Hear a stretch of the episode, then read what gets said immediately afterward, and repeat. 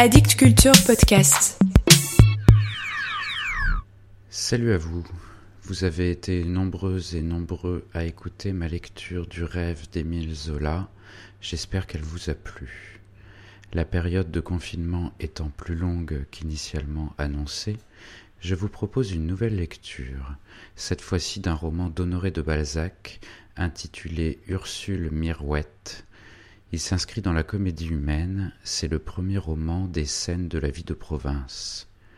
Le roman n'étant pas découpé en chapitres, je ferai moi-même des coupes de manière à vous proposer une lecture en huit parties à peu près homogènes. Le principe est le même, je n'ai jamais lu ce roman, donc je vais le découvrir avec vous. Bonne écoute. Honoré de Balzac, scène de la vie de province, Ursule Mirouette à mademoiselle Sophie Surville. C'est un vrai plaisir, ma chère nièce, que de te dédier un livre dont le sujet et les détails ont eu l'approbation si difficile à obtenir d'une jeune fille à qui le monde est encore inconnu et qui ne transige avec aucun des nobles principes d'une sainte éducation. Vous autres jeunes filles, vous êtes un public redoutable, car on ne doit vous laisser lire que des livres purs comme votre âme est pure, et l'on vous défend certaines lectures comme on vous empêche de voir la société telle qu'elle est. N'est-ce pas alors à donner de l'orgueil à un auteur que de vous avoir plu? Dieu veuille que l'affection ne t'ait pas trompé. Qui nous le dira? L'avenir que tu verras, je l'espère, et où ne sera peut-être plus ton oncle, Balzac. Première partie. Les héritiers alarmés. En entrant à Nemours du côté de Paris, on passe sur le canal du Loing, dont les berges forment à la fois de champêtres remparts et de pittoresques promenades à cette jolie petite ville. Depuis 1830, on a malheureusement bâti plusieurs maisons en deçà du pont. Si cette espèce de faubourg s'augmente, la physionomie de la ville y perdra sa gracieuse originalité. Mais en 1829, les côtés de la route étant libres, le maître de poste, grand et gros homme d'environ soixante ans, assis au point culminant de ce pont, pouvait, par une belle matinée, parfaitement embrasser ce qu'en termes de son art on nomme un ruban de queue. Le mois de septembre déployait ses trésors. L'atmosphère flambait au-dessus des herbes et des cailloux. Aucun nuage n'altérait le bleu de l'éther dont la pureté, partout vive et même à l'horizon, indiquait l'excessive raréfaction de l'air. Aussi, Minoret Levrault, ainsi se nommait le maître de poste, était-il obligé de se faire un garde-vue avec une de ses mains pour ne pas être ébloui? En homme impatienté d'attendre, il regardait tantôt les charmantes prairies qui s'étalent à droite de la route et où ses regains poussaient, tantôt la colline chargée de bois qui, sur la gauche, s'étend de Nemours à Bouron. Il entendait dans la vallée du loin, où retentissaient les bruits du chemin repoussé par la colline, le galop de ses propres chevaux et les claquements de fouet de ses postillons. Ne faut-il pas être maître de poste pour s'impatienter devant une prairie où se trouvaient des bestiaux comme en fait Paul Potter sous un ciel de Raphaël, sur un canal ombragé d'arbres dans la manière d'Obéma? Qui connaît Nemours sait que la nature y est aussi belle que l'art, dont la mission est de la spiritualiser. Là, le paysage a des idées et fait penser. Mais, à l'aspect de Minoret Levrault, un artiste aurait quitté le site pour croquer ce bourgeois, tant il était original à force d'être commun. Réunissez toutes les conditions de la brute, vous obtenez Caliban, qui, certes, est une grande chose. Là où la forme domine, le sentiment disparaît. Le maître de poste preuve vivante de cet axiome, présentait une de ces physionomies où le penseur aperçoit difficilement trace d'âme sous la violente carnation que produit un brutal développement de la chair. Sa casquette en drap bleu, à petite visière et à côte de melon, moulait une tête dont les fortes dimensions prouvaient que la science de Gall n'a pas encore abordé le chapitre des exceptions les cheveux gris, et comme lustrés qui débordaient la casquette, vous eussent démontré que la chevelure blanchit par d'autres causes que par les fatigues d'esprit ou par les chagrins. De chaque côté de la tête, on voyait de larges oreilles presque cicatrisées sur les bords par les érosions d'un sang trop abondant qui semblait près de jaillir au moindre effort. Le teint offrait des tons violacés, sous une couche brune, due à l'habitude d'affronter le soleil. Les yeux gris, agiles, enfoncés, cachés sous deux buissons noirs, ressemblaient aux yeux des Kalmouks venus en 1815. S'ils brillaient par moments, ce ne pouvait être que sous l'effort d'une pensée cupide. Le nez, déprimé depuis sa racine, se relevait brusquement en pied de marmite des lèvres épaisses en harmonie avec un double menton presque repoussant, dont la barbe, faite à peine deux fois par semaine, maintenait un méchant foulard à l'état de corde usée. Un cou plissé par la graisse, quoique très court, de fortes joues complétaient les caractères de la puissance stupide que les sculpteurs impriment à leurs cariatides. Minoret Levrault ressemblait à ces statues, à cette différence près qu'elle supporte un édifice et qu'il avait assez à faire de se soutenir lui-même. Vous rencontrerez beaucoup de ces atlas sans monde. Le buste de cet homme était un bloc.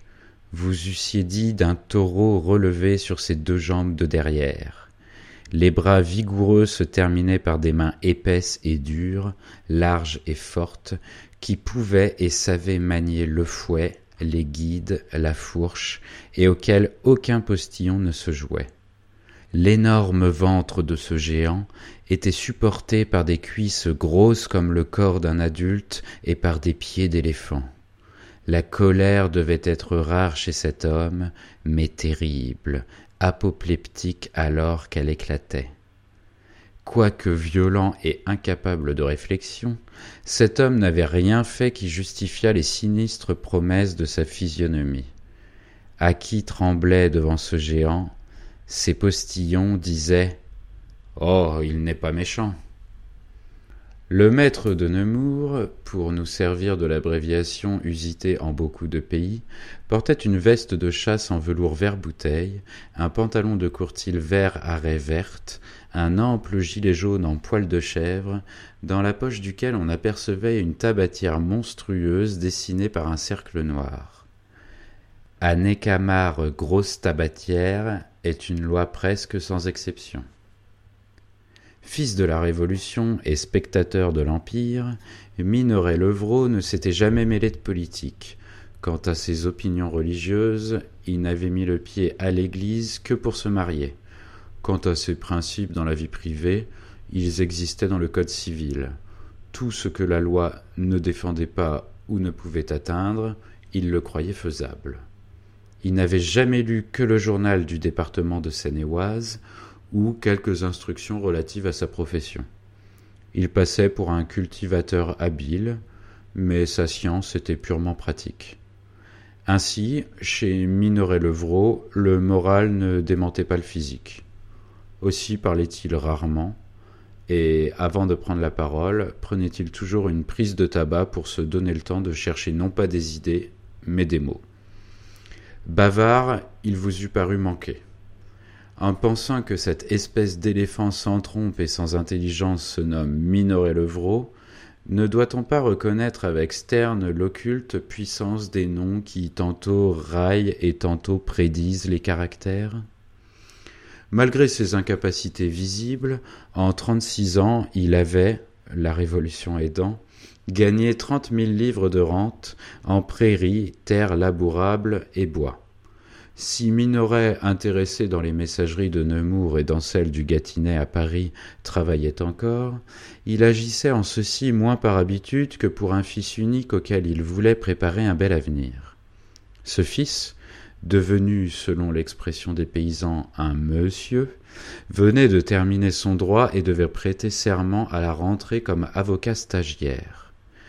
Monsieur et madame Minoret-Levrault, car à travers ce colosse tout le monde aperçoit une femme sans laquelle une si belle fortune serait impossible, laissaient leur fils libre de se choisir une carrière. Notaire à Paris, procureur du roi quelque part, receveur général n'importe où, agent de change ou maître de poste.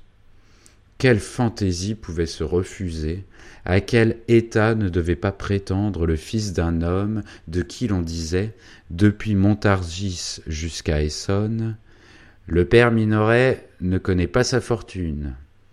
Ce mot avait reçu, quatre ans auparavant, une sanction nouvelle quand, après avoir vendu son auberge, Minoret s'était bâti des écuries et une maison superbe en transportant la poste de la Grande Rue sur le port. Ce nouvel établissement avait coûté deux cent mille francs, que les commérages doublaient à trente lieues à la ronde.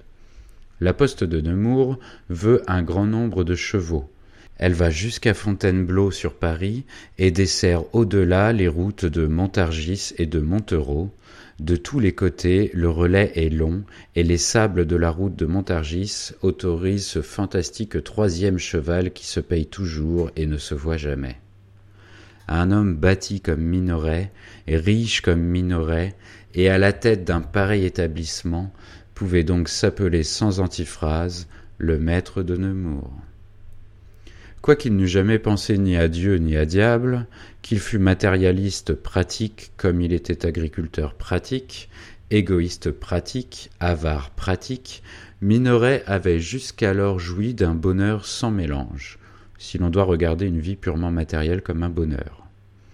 En voyant le bourrelet de chair pelée qui enveloppait la dernière vertèbre et comprimait le cervelet de cet homme, en entendant surtout sa voix grêle et clairette qui contrastait ridiculement avec son encolure, un physiologiste eût parfaitement compris pourquoi ce grand, gros, épais cultivateur adorait son fils unique, et pourquoi peut-être il l'avait attendu si longtemps comme le disait assez le nom de Désiré que portait l'enfant. Enfin, si l'amour, en trahissant une riche organisation, est chez l'homme une promesse des plus grandes choses, les philosophes comprendront les causes de l'incapacité de Minoret. La mère, à qui fort heureusement le fils ressemblait, rivalisait de gâterie avec le père.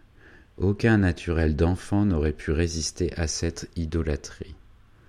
Aussi Désiré, qui connaissait l'étendue de son pouvoir, savait-il traire la cassette de sa mère et puiser dans la bourse de son père en faisant croire à chacun des auteurs de ses jours qu'il ne s'adressait qu'à lui? Désiré, qui jouait à Nemours un rôle infiniment supérieur à celui que joue un prince royal dans la capitale de son père, avait voulu se passer à Paris toutes ses fantaisies comme il se les passait dans sa petite ville, et chaque année il y avait dépensé plus de douze mille francs. Mais aussi, pour cette somme, avait-il acquis des idées qui ne lui seraient jamais venues à Nemours.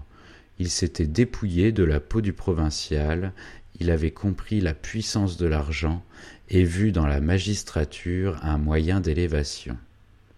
Pendant cette dernière année, il avait dépensé dix mille francs de plus en se liant avec des artistes, avec des journalistes et leurs maîtresses. Une lettre confidentielle assez inquiétante eut, au besoin, expliqué la faction du maître de poste, à qui son fils demandait son appui pour un mariage. Mais la mère Minoret-Levrault, occupée à préparer un somptueux déjeuner pour célébrer le triomphe et le retour du licencié en droit, avait envoyé son mari sur la route en lui disant de monter à cheval s'il ne voyait pas la diligence. La diligence qui devait amener ce fils unique arrive ordinairement à Nemours vers cinq heures du matin et neuf heures sonnaient. Qui pouvait causer un pareil retard? Avait-on versé? Désiré vivait-il? Avait-il seulement une jambe cassée? Trois batteries de coups de fouet éclatent et déchirent l'air comme une mousqueterie. Les gilets rouges des postillons poindent, dix chevaux hennissent. Le maître ôte sa casquette et l'agite. Il est aperçu.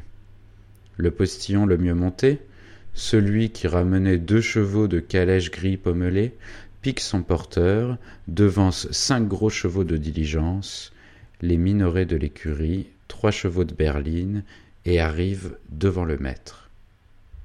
As-tu vu la Duclair? Sur les grandes routes, on donne aux diligences des noms assez fantastiques. On dit la Caillard, la Duclair, la voiture de Nemours à Paris, le Grand Bureau. Toute entreprise nouvelle est la concurrence. Du temps de l'entreprise des Lecomte, leur voiture s'appelait la Comtesse. Caillard n'a pas attrapé la comtesse, mais le grand bureau lui a joliment brûlé. Sa robe tout de même. La Caillard et le grand bureau ont enfoncé les françaises, les messageries françaises. Si vous voyez le postillon allant à tout brésiller et refuser un verre de vin, questionnez le conducteur. Il vous répond, le nez au vent, l'œil sur l'espace.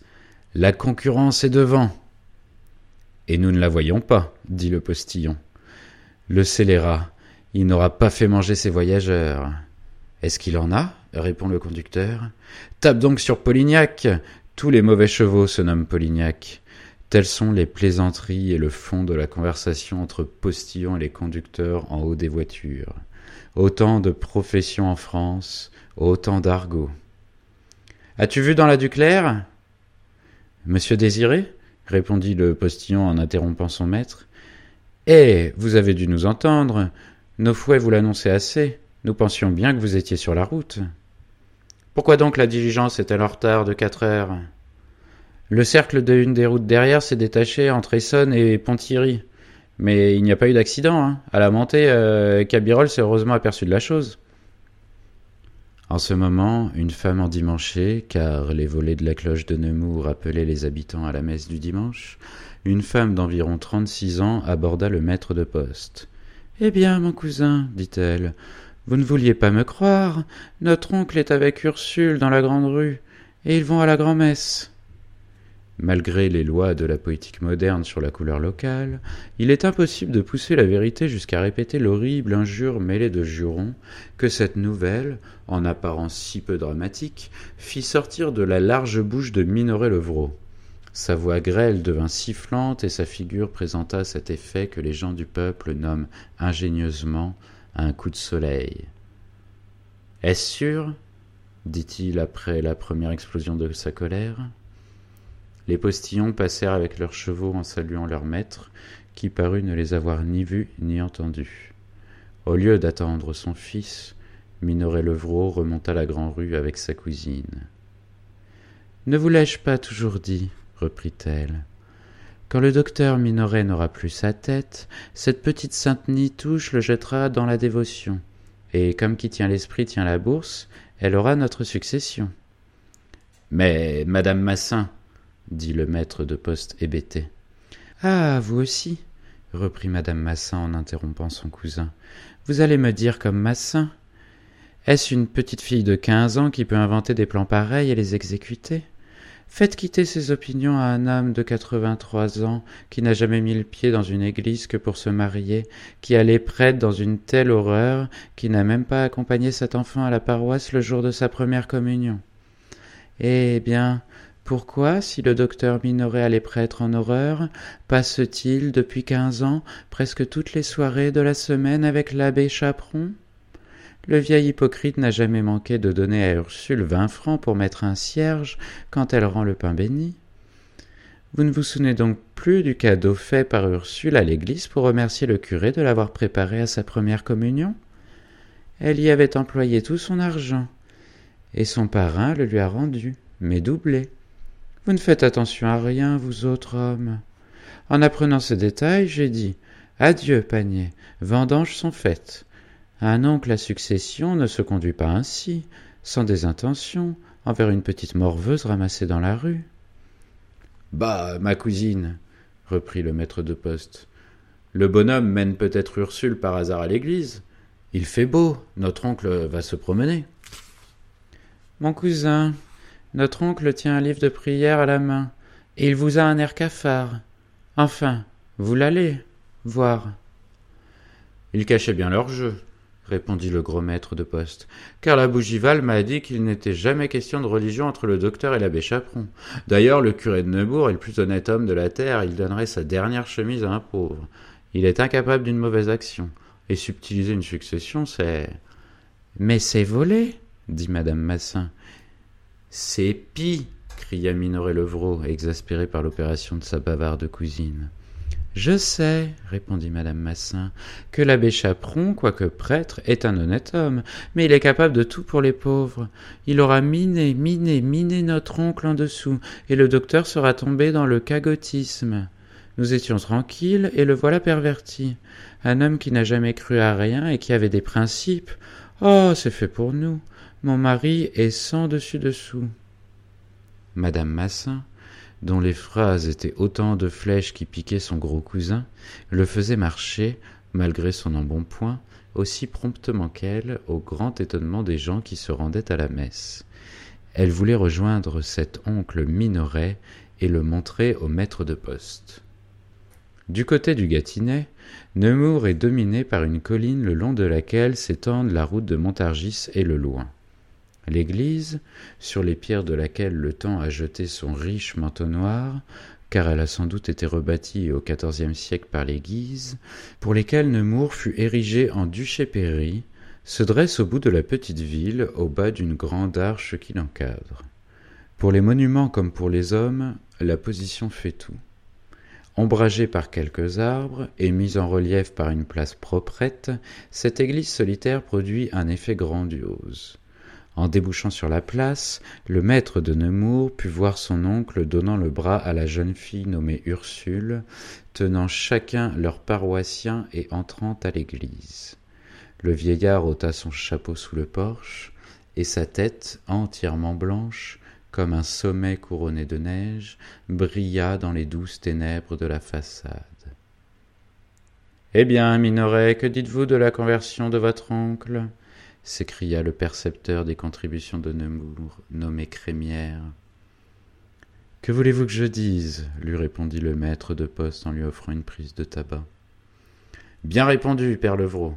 Vous ne pouvez pas dire ce que vous pensez si un illustre auteur a eu raison d'écrire que l'homme est obligé de penser sa parole avant de parler sa pensée s'écria malicieusement un jeune homme qui survint et qui jouait dans Nemours le personnage de Méphistophélès de Faust. Ce mauvais garçon, nommé Goupil, était le premier clerc de M. Crémière Dionis, le notaire de Nemours. Malgré les antécédents d'une conduite presque crapuleuse, Dionis avait pris Goupil dans son étude quand le séjour de Paris, où le clerc avait dissipé la succession de son père, fermier aisé qui le destinait au notariat, lui fut interdit par une complète indigence. En voyant Goupil, vous eussiez aussitôt compris qu'il se fût hâté de jouir de la vie, car pour obtenir des jouissances, il devait les payer cher.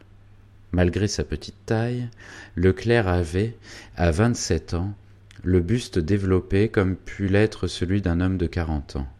Des jambes grêles et courtes, une large face au teint brouillé comme un ciel avant l'orage et surmontée d'un front chauve, faisaient encore ressortir cette bizarre conformation.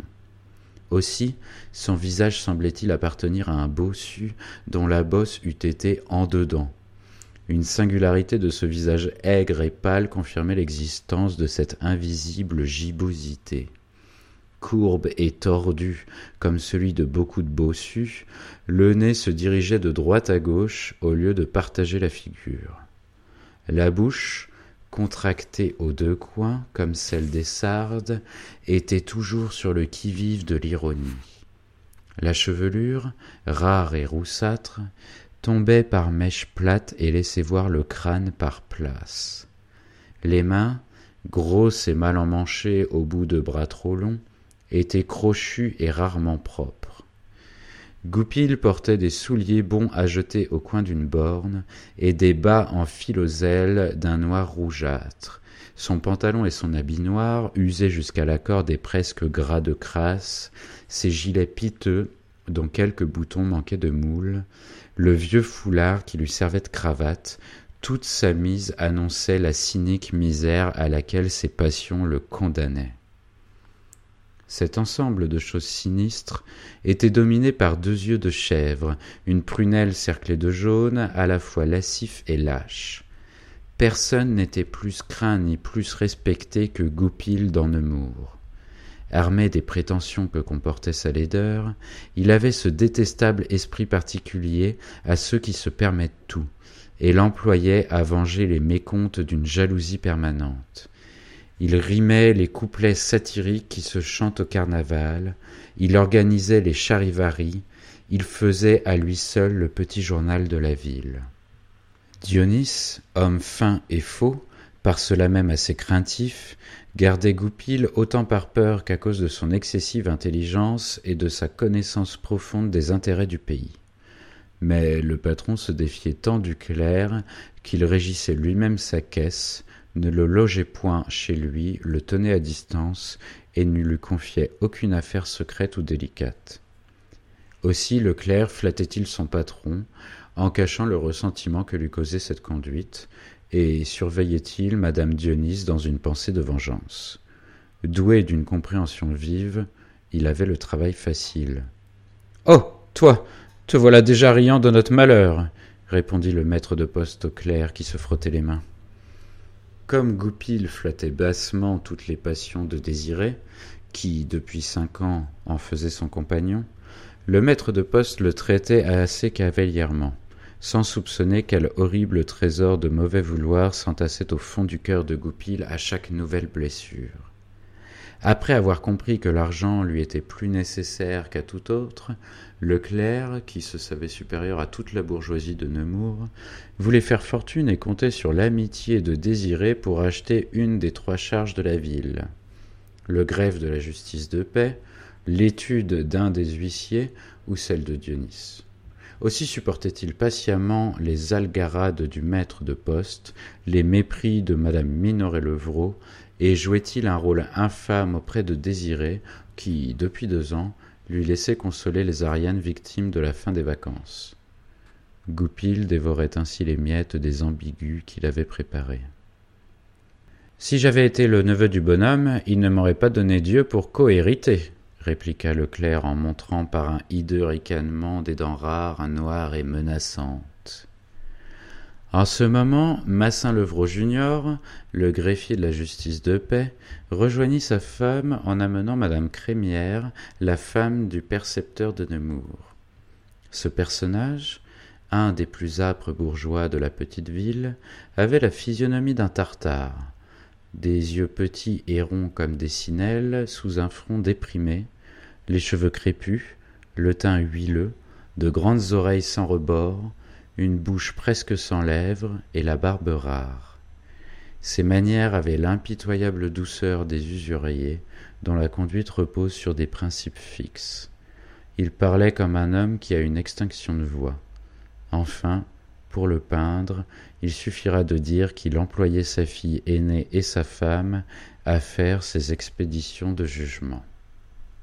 Madame Crémière était une grosse femme d'un blond douteux, au teint criblé de taches de rousseur, un peu trop serré dans ses robes, liée avec madame Dionys, et qui passait pour instruite parce qu'elle lisait des romans. Cette financière du dernier ordre, pleine de prétentions à l'élégance et au bel esprit, attendait l'héritage de son oncle pour prendre à certains genres, orner son salon et y recevoir la bourgeoisie, car son mari lui refusait les lampes carcelles, les lithographies et les futilités qu'elle voyait chez la notaresse. Elle craignait excessivement Goupil, qui guettait et colportait ses capsulinguettes. Elle traduisait ainsi le mot lapsus linguae. Un jour, madame Dionys lui dit qu'elle ne savait plus quelle eau prendre pour ses dents. Prenez de l'opiat, lui répondit-elle. Presque tous les collatéraux du vieux docteur Minoret se trouvèrent alors réunis sur la place, et l'importance de l'événement qui les ameutait fut si généralement sentie que les groupes de paysans et de paysannes armés de leurs parapluies rouges, tous vêtus de ces couleurs éclatantes qui les rendent si pittoresques les jours de fête à travers les chemins, eurent les yeux sur les héritiers Minoret. Dans les petites villes qui tiennent le milieu entre les gros bourgs et les villes, ceux qui ne vont pas à la messe restent sur la place. On y cause d'affaires. À Nemours, l'heure des offices est celle d'une bourse hebdomadaire à laquelle venaient souvent les maîtres des habitations éparses dans un rayon d'une demi-lieue. Ainsi s'explique l'entente des paysans contre les bourgeois relativement au prix des denrées et de la main-d'œuvre. Et qu'aurais-tu donc fait? dit le maître de Nemours à Goupil. Je me serais rendu aussi nécessaire à sa vie que l'air qu'il respire. Mais d'abord, vous n'avez pas su le prendre. Une succession veut être soignée autant qu'une belle femme, et faute de soins, elles échappent toutes deux. Si ma patronne était là, reprit-il, elle vous dirait combien cette comparaison est juste. Mais monsieur Bongrand vient de me dire de ne point nous inquiéter, répondit le greffier de la justice de paix. Ah. Il y a bien des manières de dire ça, répondit Goupil en riant. J'aurais bien voulu entendre votre finot juge de paix. S'il n'y avait plus rien à faire, si, comme lui qui vit chez votre oncle, je savais tout perdu, je vous dirais Ne vous inquiétez de rien. En prononçant cette dernière phrase, Goupil eut un sourire si comique et lui donna une signification si claire que les héritiers soupçonnèrent le greffier de s'être laissé prendre aux finesses du juge de paix. Le percepteur, gros petit homme aussi insignifiant qu'un percepteur doit l'être, et aussi nul qu'une femme d'esprit pouvait le souhaiter, foudroya son co-héritier Massin par un Quand je vous le disais. Comme les gens doubles prêtent toujours aux autres leur duplicité, Massin regarda de travers le juge de paix, qui causait en ce moment près de l'église avec le marquis de Rouvre, un de ses anciens clients. Si je savais cela, dit-il. Vous paralyseriez la protection qu'il accorde au marquis du Rouvre, contre lequel il est arrivé des prises de corps et qu'il arrose en ce moment de ses conseils, dit Goupil en glissant une idée de vengeance au greffier. Mais filez doux avec votre chef. Le bonhomme est fin, il doit avoir de l'influence sur votre oncle, et peut encore l'empêcher de léguer tout à l'Église. Bah, nous n'en mourrons pas, dit Minoret Levrault en ouvrant son immense tabatière. Vous n'en vivrez pas non plus, répondit Goupil en faisant frissonner les deux femmes, qui, plus promptement que leur mari, traduisaient en privation la perte de cette succession tant de fois employée en bien-être. Mais nous noierons dans les flots de vin de champagne ce petit chagrin en célébrant le retour de Désiré, n'est-ce pas, gros père? ajouta-t-il en frappant sur le ventre du colosse et s'invitant ainsi lui-même, de peur qu'on ne l'oubliât. Avant d'aller plus loin, peut-être les gens exacts aimeront-ils à trouver ici par avance une espèce d'intitulé d'inventaire assez nécessaire d'ailleurs pour connaître les degrés de parenté qui rattachaient au vieillard, si subitement converti, ces trois pères de famille ou leurs femmes. Ces entrecroisements de races au fond des provinces peuvent être le sujet de plus d'une réflexion instructive. À Nemours, il ne se trouve que trois ou quatre maisons de petite noblesse inconnues, parmi lesquelles brillaient alors celles des Portenduère, ces familles exclusives hantent les nobles qui possèdent des terres ou des châteaux aux environs, et parmi lesquelles on distingue les d'Aiglemont, propriétaires de la belle terre de Saint-Lange, et le marquis du Rouvre, dont les biens, criblés d'hypothèques, étaient guettés par les bourgeois. Les nobles de la ville sont sans fortune. Pour tout bien, Madame de Portenduère possédait une ferme de quatre mille sept cents francs de rente et sa maison en ville. À l'encontre de ce minime faubourg Saint-Germain se groupe une dizaine de Richards, d'anciens meuniers, des négociants retirés, enfin une bourgeoisie en miniature sous laquelle s'agitent les petits détaillants, les prolétaires et les paysans. Cette bourgeoisie offre, comme dans les cantons suisses et dans plusieurs autres petits pays, le curieux spectacle de l'irradiation de quelques familles autochtones, gauloises peut-être, régnant sur un territoire, l'envahissant et rendant presque tous les habitants cousins. Sous Louis XI, époque à laquelle le tiers-État a fini par faire de ces surnoms de véritables noms dont quelques-uns se mêlèrent à ceux de la féodalité, la bourgeoisie de Nemours se composait de Minoret, de Massin, de Levrault et de Crémière. Sous Louis XIII, ces quatre familles produisaient déjà des massins crémières, des levreaux massins, des massins minorets, des minorets, des crémières levreaux, des massins, des massins levreaux, des minorets massins, des massins, des crémières massins, tout cela bariolé de Junior, de fils aîné, de Crémière François, de Levrault Jacques de Jean Minoret, à rendre fou le père Anselme du peuple, si le peuple avait jamais besoin de généalogistes. Les variations de ce kaléidoscope domestique à quatre éléments se compliquaient tellement par les naissances et par les mariages que l'arbre généalogique des bourgeois de Nemours eût embarrassé les bénédictins de l'almanach de Gotha eux-mêmes, malgré la science atomistique avec laquelle ils disposent les zigzags des alliances allemandes. Pendant longtemps, les Minoret occupèrent les tanneries, les crémières tinrent les moulins, les massins s'adonnèrent au commerce, les levreaux restèrent fermiers. Heureusement pour le pays, ces quatre souches talaient au lieu de pivoter ou repoussaient de boutures par l'expatriation des enfants qui cherchaient fortune au dehors. Il y a des Minoret couteliers à Melun, des Levrault à Montargis, des Massins à Orléans et des crémières devenues considérables à Paris. Diverses sont les destinées de ces abeilles sorties de la ruche mère. Des massins riches emploient nécessairement des massins ouvriers, de même qu'il y a des princes allemands au service de l'Autriche ou de la Prusse. Le même département voit un minoret millionnaire gardé par un minoret soldat pleines du même sang et appelées du même nom pour toute similitude, ces quatre navettes avaient tissé sans relâche une toile humaine dont chaque lambeau se trouvait robe ou serviette, batiste superbe ou doublure grossière. Le même sang était à la tête, aux pieds ou au cœur, en des mains industrieuses, dans un poumon souffrant ou dans un front gros de génie. Les chefs de clan habitaient fidèlement la petite ville, où les liens de parenté se relâchaient, se resserraient au gré des événements représentés par ce bizarre cognomonisme. En quelque pays que vous alliez, changez les noms, vous retrouverez le fait, mais sans la poésie que la féodalité lui avait imprimée et que Walter Scott a reproduite avec tant de talent.